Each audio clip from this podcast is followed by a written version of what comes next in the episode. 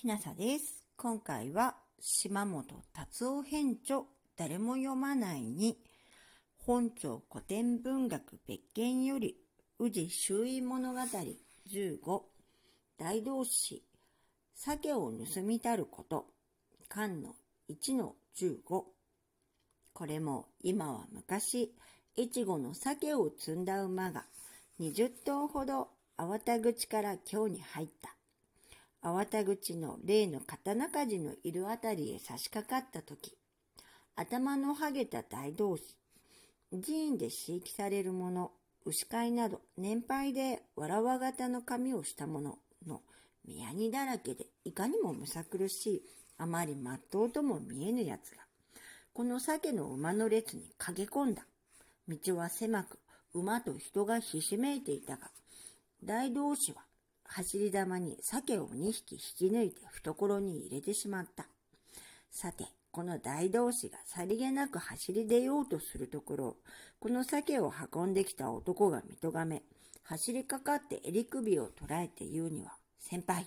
なんだって鮭を盗んだりなさる。何を証拠にそんなことを言う。お前さんこそ自分で盗んで俺の罪にするつもりだろう。こうして言い合っていると、上り下りの者が大勢集まって息も合えず見守った。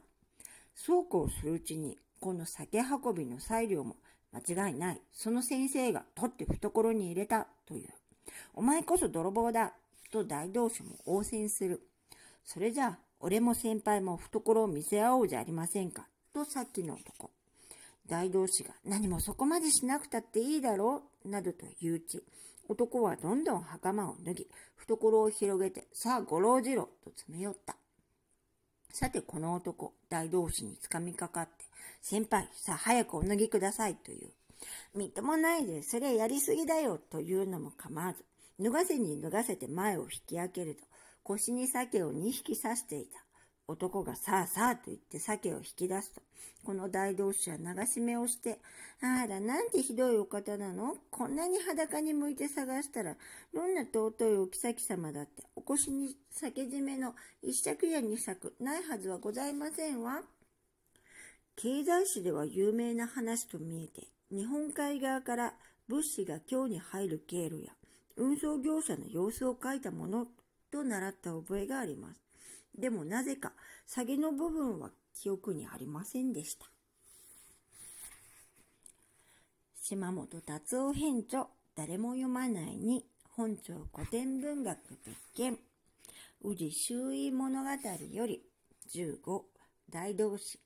鮭を盗みたること、巻1の15でした。もし聞いていらっしゃるのが夜でしたら、よく眠れますようにおやすみなさい。